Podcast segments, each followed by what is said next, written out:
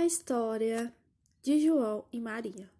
Era uma vez duas crianças, João e Maria, que viviam com seu pai e a madrasta em uma casa perto da floresta. A família era bastante humilde e as coisas estavam cada vez mais difíceis para eles, que estavam sem recursos e entrando na miséria. Certo dia, a madrasta, que era má, tem a ideia de abandonar as crianças no meio da floresta, pois assim seriam duas bocas a menos para alimentar. A mulher consegue convencer seu marido e na manhã seguinte todos partem para cortar lenha.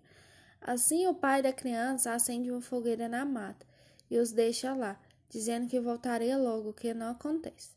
João, que tinha escutado o plano perverso, havia se preparado e levado consigo pedrinhas brilhantes que tinha encontrado na casa. Durante o caminho, o menino foi deixando pelo chão as pedrinhas. Dessa forma, ele e o irmão poderiam retornar a casa seguindo essas pedras. João e Maria conseguiram dessa maneira voltar para casa, o que deixou o pai muito feliz. Entretanto, a madrasta ficou perversa e convenceu novamente o marido a abandonar seus filhos em um lugar ainda mais longe. Dessa vez, a mulher trancou a porta do quarto das crianças, não permitindo que o João pegasse as pedrinhas brilhantes. Novamente, na manhã seguinte, eles vão em direção à floresta.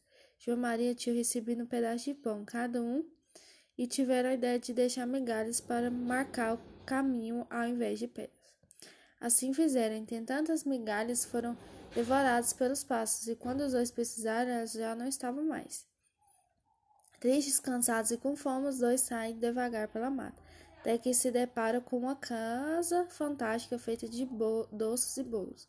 Lá que os irmãos não resistiram e se aproximaram para comer todas aquelas guloseimas. Depois de saciar, João e Maria descansaram por ali.